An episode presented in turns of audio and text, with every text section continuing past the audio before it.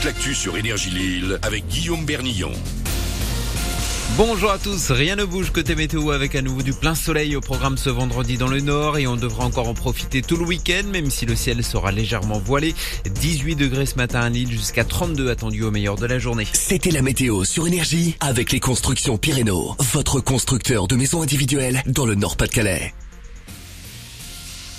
Il fallait s'y attendre, un épisode de pollution particules fines a débuté hier dans le nord et le Pas-de-Calais. Avec les conditions météo, il va logiquement durer encore aujourd'hui. Conséquence, vous devez abaisser votre vitesse de 20 km heure sur les grands axes de la métropole ou mieux privilégier les transports en commun. La pollution en bonne partie liée à la circulation automobile dans la métropole et on n'est pas vraiment bons élèves en la matière. Selon une étude de l'INSEE, 83% des habitants de la région qui travaillent utilisent leur voiture pour y aller. Résultat, notre bilan carbone explose et dépasse de 7% la moyenne nationale.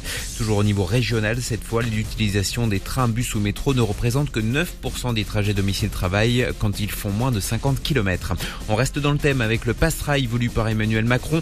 Pour son ministre des Transports, hier, cet abonnement doit permettre à tous ceux qui le souhaitent, quel que soit leur âge, de voyager pas cher dans toute la France sur les TER et les intercités.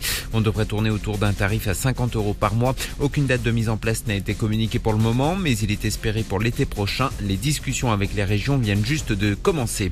Plus que quelques heures de répit avant les mêlées, les plaquages et les essais. La Coupe du Monde de rugby débute aujourd'hui en France avec une très belle affiche pour la lancer. Les Bleus affrontent la Nouvelle-Zélande à 21h15.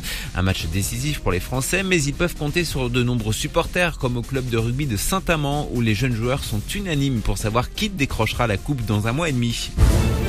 Euh, je pense que la, cette fois, ce sera la France qui gagnera. Dans la France, euh, il y a des joueurs qui savent bien travailler ensemble. C'est beaucoup du collectif. Bah, les All Blacks, ils sont forts, mais la France, mais je pense qu'elle est encore plus forte. Je pense que c'est la France qui va gagner. Bah, parce qu'ils ont une des meilleures équipes, euh, même s'il y a quelques blessés importants. Ntamak, Bay, mais on a des, des bons remplaçants, je trouve, comme Jalibert ou Astoy. Ça va être serré, mais on va gagner. Et rendez-vous à 20h pour la cérémonie d'ouverture avec pas mal de stars sur la pelouse pour euh, détourner les clichés de notre culture. Jean Dujardin, Philippe Lachaud, Vianney ou encore Adriana Carambeu sont annoncés. Un mot de foot pour terminer. La France se rapproche de l'Euro 2024 avec sa nouvelle victoire hier lors des éliminatoires. Les Bleus ont battu l'Irlande au Parc des Princes à Paris. 2 buts à 0 pour les joueurs de Didier Deschamps.